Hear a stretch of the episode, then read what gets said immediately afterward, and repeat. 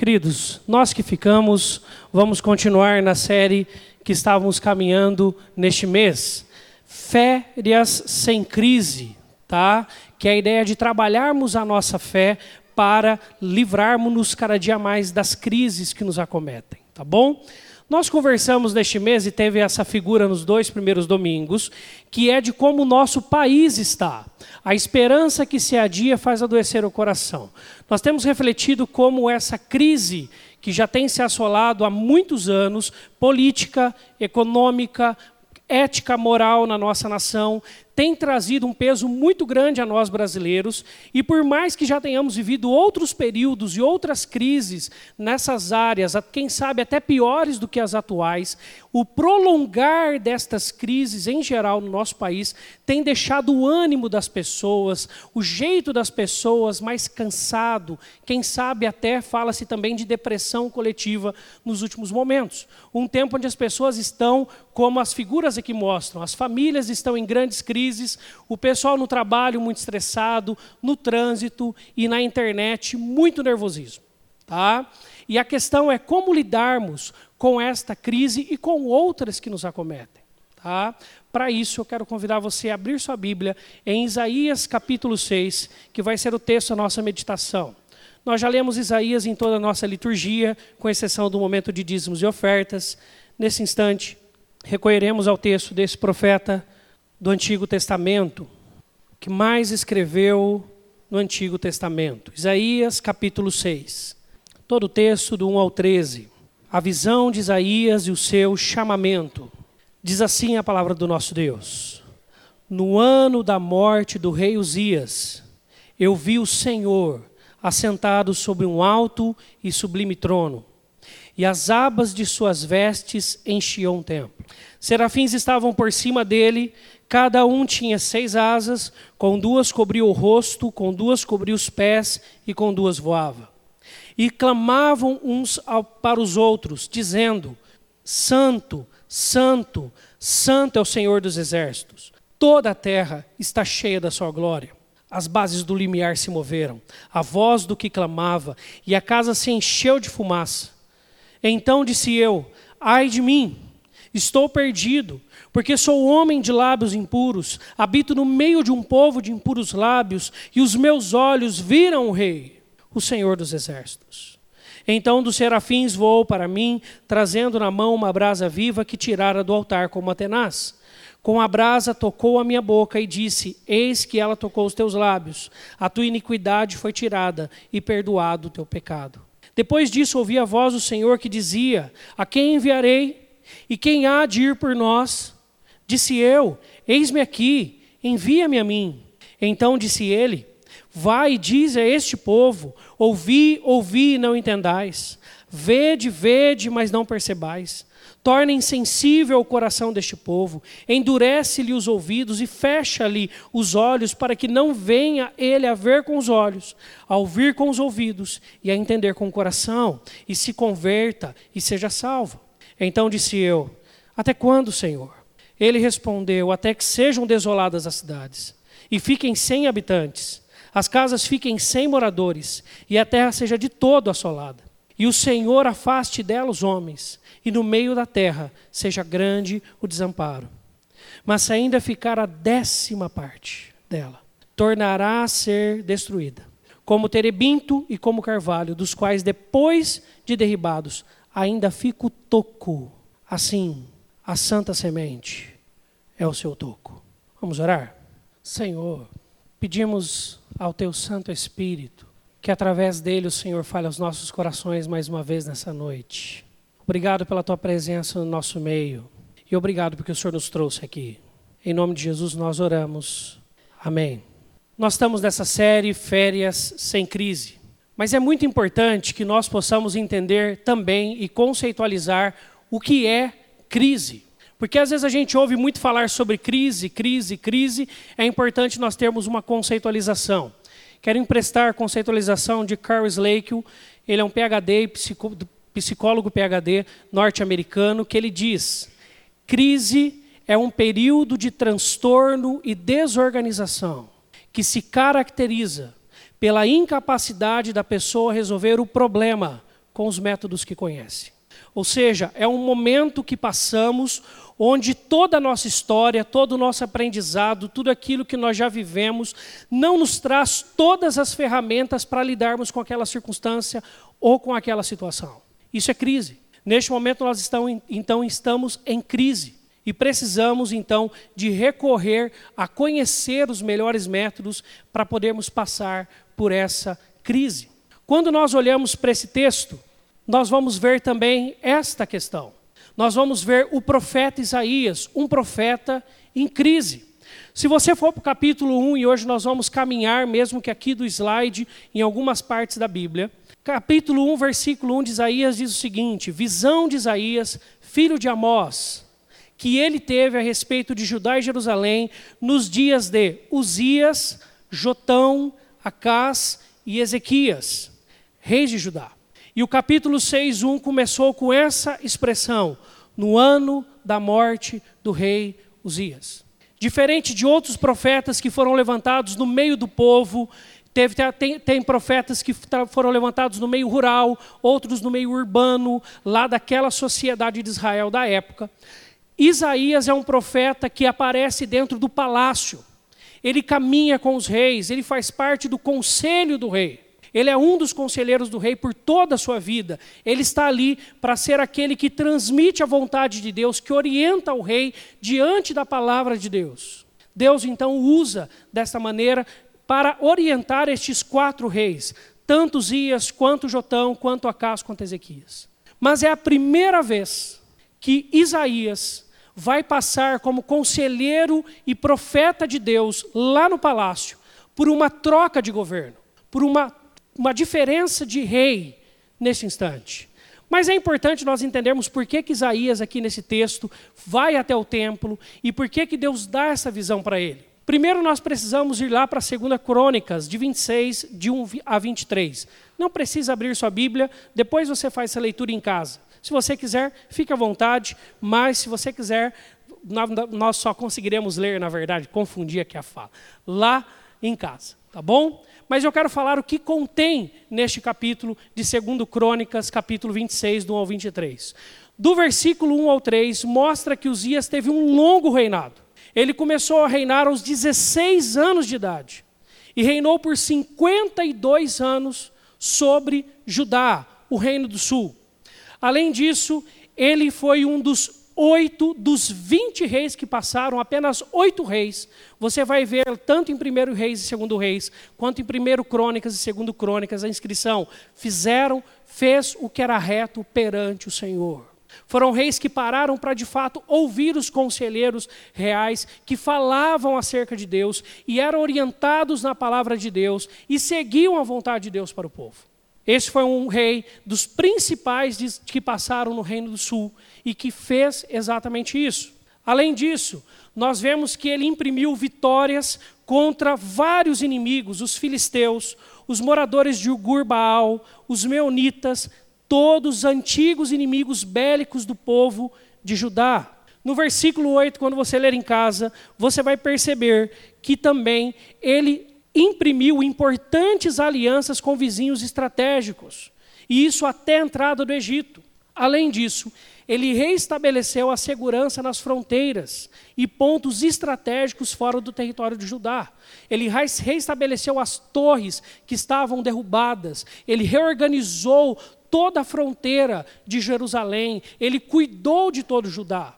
E ainda por cima, ele reforçou e equipou o exército com mais a mais atual e moderna estrutura bélica de sua época. Quando nós olhamos para este rei, se você olhar depois a história dele com mais tranquilidade neste capítulo que eu mencionei aqui, você vai ver que ele foi um dos principais de toda a história de Jerusalém.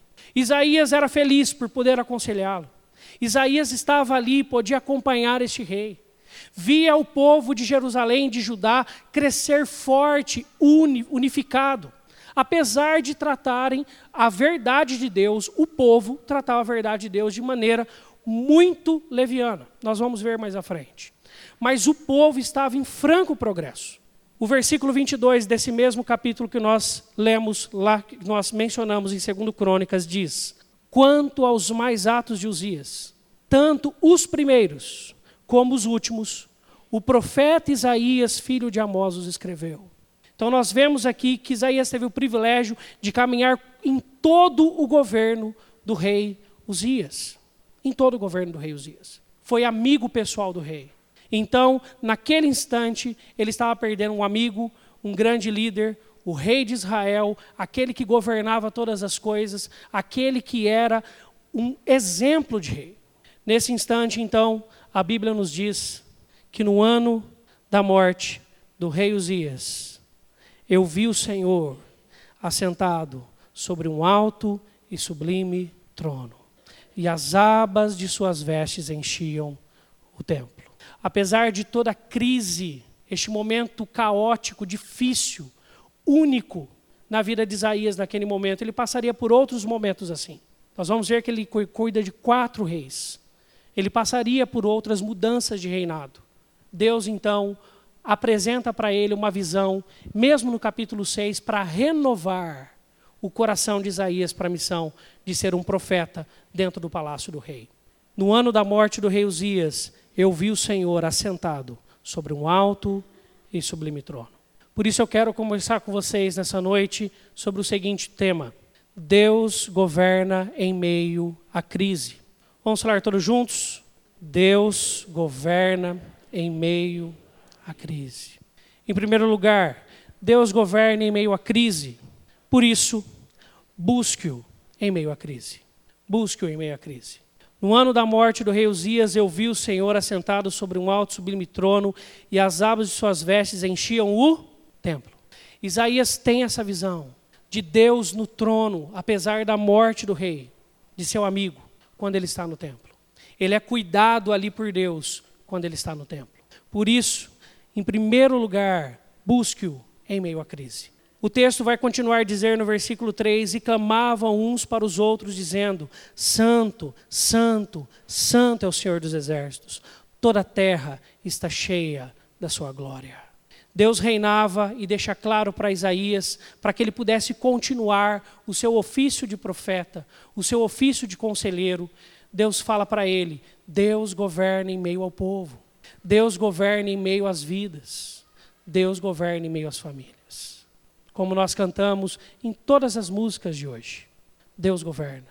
Deus é soberano. E dentro dessa soberania, Ele guia a vida do seu povo, das famílias e das nossas vidas. E Ele cuida de nós. Por isso que Deus está tratando ali Isaías. E Ele está buscando. Mas ainda, o texto vai mostrar que toda a terra está cheia da sua glória. Ele reina sobre o mundo. Há duas semanas atrás, nós vimos uma reportagem, você deve ter acompanhado, de 13 meninos. 13 meninos que, numa aventura com seu professor e líder de futebol, foram se aventurar e fazer uma expedição numa região. E aí eles entram numa caverna, estava seco, e eles vão entrando, vão entrando, e entram um quilômetro para dentro daquela caverna. Enquanto eles estão lá, as chuvas começam, a água começa a subir, as marés também sobem, a água sobe em todos os, os, os passos vazios que eles tinham passado, a água preenche. E eles ficam totalmente ilhados. Um grupo de mergulhadores e de também turistas ingleses vai visitar o país deles, vai até a Tailândia. E um deles fala assim: vamos fazer uma expedição nessa caverna. E aí eles vão, e vão passando por aquelas lagoas que tinham se formado naquela caverna. E mais à frente a corda de um não dá, ele precisa subir. Quando ele sobe e ele olha, ele vê 13 meninos e um técnico, que já estavam há mais de 10 dias aprisionados naquela caverna, que haviam sido totalmente impedidos de se comunicar com qualquer pessoa. E alguns homens da Inglaterra aparecem ali do nada, por um erro de trajeto e de cálculo da corda, precisam subir até a superfície naquela lagoa exata e vêm os meninos. Toda a terra está cheia da sua glória. Depois é feito toda uma expedição, todo um cuidado, até um grande mergulhador tailandês falece, haja vista a dificuldade daquela operação e eles conseguem então tirar aqueles meninos e aquele técnico. Aquele técnico tem a oportunidade de participar e de ser monge um período. E ele ensina algumas técnicas àqueles meninos de meditação. Ele mesmo faz jejum, porque ele tinha aprendido isso no monastério. E com toda esta técnica, ele permite, junto com aqueles treze, que todos sobrevivessem, apesar de todas as circunstâncias serem contrárias. Toda a terra está cheia da sua glória. Por isso, busque a Deus. Em meio às crises, o melhor lugar para estarmos, o único lugar que nós vamos encontrar todas as forças e direção necessária para a nossa vida, será o que Isaías fez naquele dia em meio à crise que ele estava passando, em meio às perguntas que subiam ao seu coração, em meio às grandes dúvidas que vinham à sua mente: qual será o destino do povo, como será o rei Jotão, que era o filho de, de Uzias, como que ele continuará a governar, porque ele tem um período de governo prévio antes de Uzias morrer, como que tudo caminhará daqui para frente. Ele viu Deus no templo, ele estava lá, e Deus se mostra no trono para ele. Deus governa em meio à crise. Por isso, busque-o em meio à crise. Além disso, Deus governa em meio à crise. Por isso, saboreie a sua graça. É muito interessante quando nós lemos o versículo 2 ao 6. Porque Isaías imprime a, a, o sentimento que ele teve naquele dia. Ele imprime no texto o que ele passou naquele momento. Qual foi o crescente de tensão que ele esteve ali. Porque para Isaías, num primeiro momento, não foi uma visão boa num primeiro momento, não foi uma visão positiva. E se você observar, você verá. Primeiro no versículo 2, Isaías menciona: serafins estavam por cima dele. Cada um tinha seis asas, com duas cobriu o rosto, com duas cobriu os seus pés, e com duas voava. A expressão serafim era entes ou anjos de fogo. Num primeiro momento, não soou muito bem para Isaías ver essa imagem.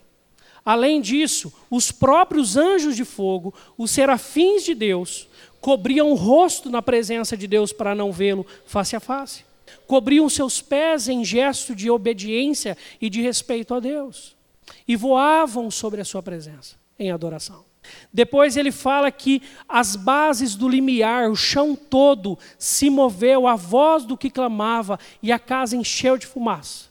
E ele mostra o crescimento da tensão. O templo de Deus enche de fumaça em alguns momentos, e em vários deles Deus imprime a sua ira, mas também imprime em outros momentos a sua graça. Isaías não sabe o momento que ele está vivendo ali. Depois ele fala: Então disse eu, ai de mim, estou perdido, porque sou homem de lábios impuros, habito no meio de um povo de impuros lábios. Nós vamos ver daqui a pouco o capítulo 5. Isaías falou assim: Morri, os meus olhos viram o rei nem os serafins, nem os anjos de fogo de Deus se consideram dignos de olhar para Deus. E eu vi ele, e eu vi. Depois, no versículo 6, ele diz: Então um dos serafins voou para mim, trazendo na mão uma brasa viva que tirara do altar como uma tenaz. Você consegue observar a tensão que Isaías está vivendo aqui? No meio de tudo isso, ele vê que um dos anjos pega uma tenaz, pega uma brasa e voa em direção a ele. E aí o versículo 7 aparece. Com a brasa tocou a minha boca e disse: Eis que ela tocou os teus lábios. A tua iniquidade foi tirada e perdoado o teu pecado. Você já percebeu o tamanho do momento que nós estamos vivendo quando estamos na presença de Deus? Todo culto, nós começamos, bem no começo dele, aqui na igreja, no segundo momento, nós temos um tempo de contrição. Lá na terça-feira é o primeiro momento que nós fazemos nas casas. Na quinta-feira também é o primeiro momento que nós fazemos. É o momento onde nós baixamos as nossas cabeças para falar para Deus: Deus, nós pecamos de novo e nós estamos aqui. Nós pecamos de novo e nós estamos aqui. E nessa hora, então, nós ouvimos a expressão dos anjos que diz: Santo, Santo, Santo é o Senhor. Deus não precisava se relacionar conosco. Deus não foi obrigado a se relacionar conosco. A Bíblia deixa muito claro. Porque Deus amou o mundo de tal maneira que Ele deu o seu Filho unigênito para que todo aquele que nele crê não pereça, mas tenha uma vida e uma vida eterna. Você percebe a graça, o favor imerecido de Deus para você? Essa é a chave para compreendermos a ação de Deus em nossas vidas compreendermos a graça, um favor que não nos é merecido, mas que nos é dado por Deus, apesar de sermos pecadores. Ele se relaciona com a gente Ele cuida de nós. Nós cantamos que Ele não fica sem se importar. Sabe o que é importar? In, trazer para dentro, portar. Ele traz as nossas vidas para dentro dele, para dentro da cabeça dele, para dentro do coração dele. Nós somos importantes para ele. Ele nos importa para dentro dele. Ele se preocupa conosco. No meio de tudo isso, nós vemos que Isaías ali, apesar dessa visão assoladora num primeiro momento, onde ele teme pela própria vida, nós vemos Isaías, o, o anjo vir, ir até ele, tocar os lábios dele e falar assim: Isaías, você está perdoado. Você está perdoado. Você já ouviu isso de Deus? Você está perdoado. Você está perdoado. Quanta graça nessa palavra. Quanta graça nessa frase. E é só por isso, pelo perdão de Deus na cruz em Jesus, que Ele nos reconciliou com o Pai e nos permite estarmos em Sua presença. Por isso, enquanto você busca a Deus, observe a graça de Deus com você, no simples fato dele se relacionar conosco. Mas além disso, compreenda que você faz parte também de um grande plano, do grande plano da redenção. Isaías 8 a 13, 6, 8 a 13, é um texto muito difícil se você se imaginar na pessoa de Isaías. Convido você a olhar para a sua Bíblia. Olha aí. Depois disso ouvi a voz do Senhor que dizia: A quem enviarei e quem há de ir por nós? Disse eu, Isaías: Eis-me aqui, envia-me a mim. Então disse ele: Vai e diz a este povo: Ouvi, ouvi, não entendais. Vede, vede, mas não percebais. Torna insensível o coração deste povo, endurece-lhe os, os, ouvidos e fecha-lhe os olhos, para que não veja ele, a, não venha ele a ver com os olhos, a ouvir com os ouvidos e a entender com o coração, e se converta e seja salvo. Então diz Isaías: Até quando, Senhor? Ele respondeu: Até que sejam desoladas as cidades, e fiquem sem habitantes as, as casas, fiquem sem moradores, e a terra seja de todo assolada e o Senhor afaste dela os homens, e no meio da terra seja grande o desamparo. Quando nós olhamos, Deus está convocando Isaías para um grande fracasso de ministério. Você já parou para perceber isso? Deus está convocando Isaías para em toda a sua vida ele gastar cada dia dela, para no final, no sentido de dar certo o seu ministério, ser um grande fracasso. Porque Isaías iria falar e o povo não daria ouvidos. Ele ia mostrar para o povo e o povo não veria. Ele ia apresentar a verdade de Deus e o povo ia fechar os seus ouvidos. E o que Deus está falando era que a situação que Judá estava vivendo e que o povo de Judá estava vivendo iria se deteriorar ainda mais. Se você ver o capítulo anterior ao 6, o capítulo 5, você verá que no versículo 8 e 9 Deus fala que o povo vivia em ganância. O versículo 11 a 17 fala que o povo vivia em devassidão. O versículo 18 e 19 vivia, falava, fala que o povo vivia em materialismo exacerbado. Ainda, no versículo 20, fala que havia uma inversão de valores e da moralidade. O que era bem passava a ser mal, o que era mal passava a ser bem. No 21, havia um orgulho intelectual e uma autossuficiência crescente. No 22, excessos alcoólicos. No 23, corrupção. E o que Deus está falando aqui para Isaías é: você continuará a ser profeta, você continuará a falar com esse povo e piorará. É isso que Deus está falando a Isaías. Quanto encorajamento. Depois disso, ouvi a voz do Senhor que dizia: Quem enviarei e quem há de ir por nós? Disse eu: Eis-me aqui, envia-me a mim. E esse é o capítulo 6. Depois desse capítulo, Isaías ainda redige e apresenta uma história de 60 capítulos mesmo na morte do rei Uzias, naquele ano, ele ainda serve a outros três reis. Jotão ainda se transforma um grande rei. Jotão se apresenta como um grande rei, fiel a Deus. Mas o seu filho Acás já não fará mais isso. Ezequias fará um reinado misturado de fazer a vontade de Deus e não fazer. Mas, se você prestou atenção, você verá que nós fizemos a liturgia em Isaías no ano 2018. Isaías aqui está em torno do ano 750, 740 a.C. 2.600 anos depois, 2.700 anos depois, quase 2.800, aquilo que Isaías viveu, no período de vida dele, o ministério que foi um grande fracasso, porque ele falava e ninguém ouvia em sua época, se transforma o ministério profético mais produtivo do Velho Testamento. Ele se transforma no profeta mais usado por Deus de sua época. Ele se transforma no profeta que mais escreve e mais dirige a vida de homens e mulheres, usado pelo Espírito Santo, através da inspiração que Deus dá a ele. E 2.800 anos depois, nós estamos aqui em Hortolândia, falando de algo que ele viveu lá atrás. Deus tinha um plano maior. Por isso, muitos profetas viveram por essa realidade no Velho Testamento. Todos os profetas tiveram a oportunidade de falar de Jesus, que Jesus viria, e morrerem sem Jesus vir.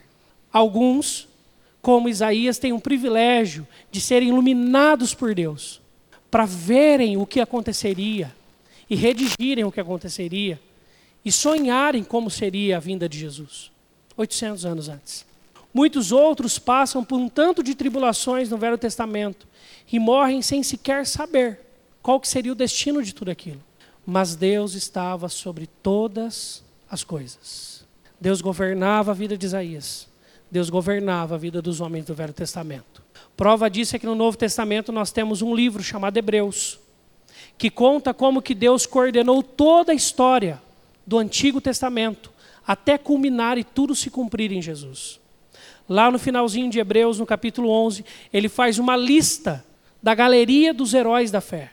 Homens e mulheres que foram usados e ousados por Deus no Antigo Testamento, mas que não viram a Cristo que não tiveram o privilégio de ver a Jesus, o cumprimento da promessa.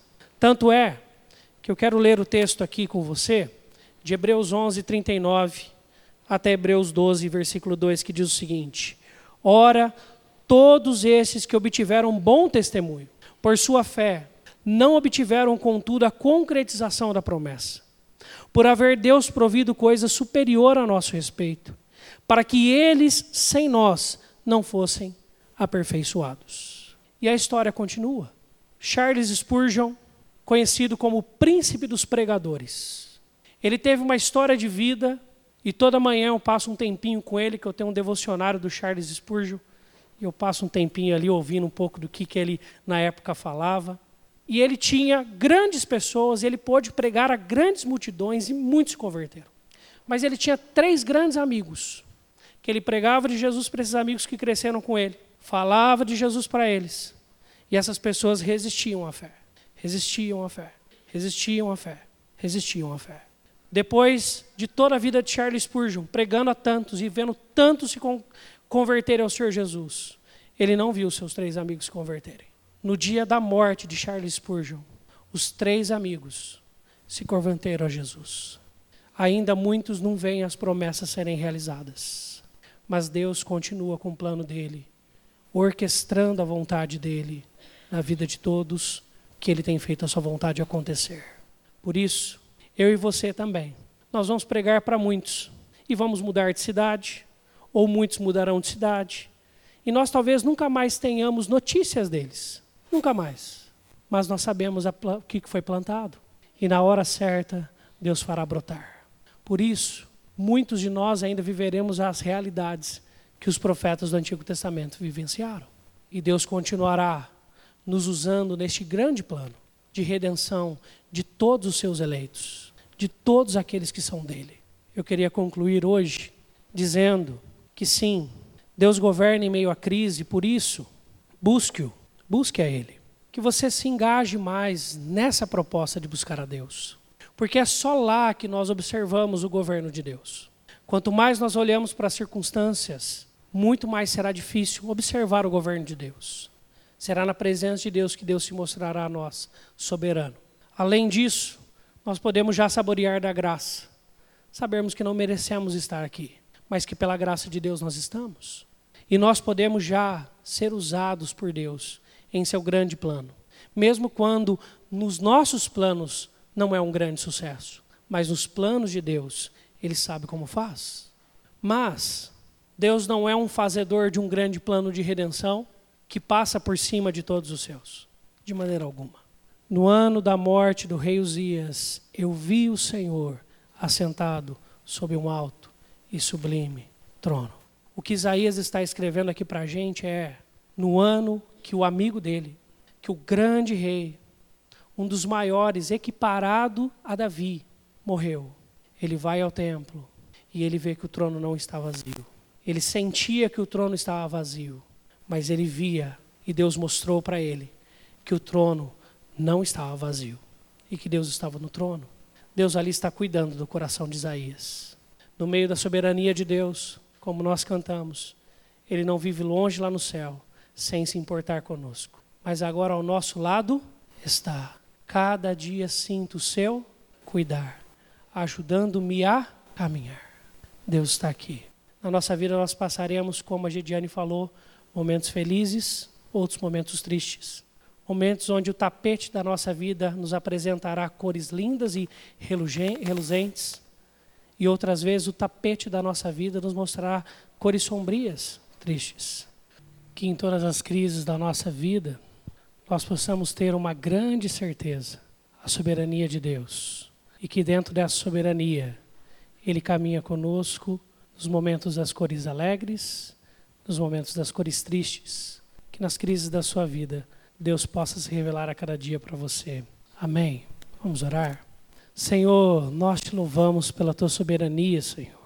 Porque quando nós podemos olhar para o Senhor, nós enxergamos o Senhor no trono da nossa vida. E ao enxergarmos o Senhor no trono, Deus, nós somos então tratados, consolados, como Isaías naquele dia foi. Nós somos reanimados e fortalecidos como o profeta Isaías naquele momento. Por isso, Deus, que nas crises, nos momentos onde todo o nosso conhecimento, tudo aquilo que nós sabemos de vida, não nos der todos os recursos necessários para lidar, seja a crise que for que cada um aqui esteja passando ou que vier a passar, que o Senhor possa se mostrar como soberano de nossas vidas e possamos te buscar e possamos reconhecer a graça de podermos nos relacionar contigo e possamos, Deus, ter a clareza de que fazemos parte de um grande, imenso plano da redenção na vida de tantos que estão ao nosso redor. Que o Senhor nos use, que o Senhor nos abençoe, que o Senhor nos console, que o Senhor nos anime e que diante da tua presença nós enxerguemos o Senhor sempre no trono e vivamos para a honra e glória do Senhor. Assim nós oramos e pedimos a tua bênção sobre a vida de cada um aqui presente sobre a família de cada um aqui presente, sobre o Senhor Deus, todos nós. E nós pedimos, vamos pedir também sobre todo o povo de Deus. Vamos ficar em pé? E agora, irmãos e irmãs, ide em paz, porque a soberania do nosso Deus, o amor do nosso Deus, a graça do nosso Deus, Pai, Filho e Espírito, que através do Espírito consolo, a confiança, a alegria e tudo sejam renovadas no Senhor a cada dia, sobre nós e sobre todo o povo de Deus que seja espalhado pela terra, hoje e para sempre. Amém. Música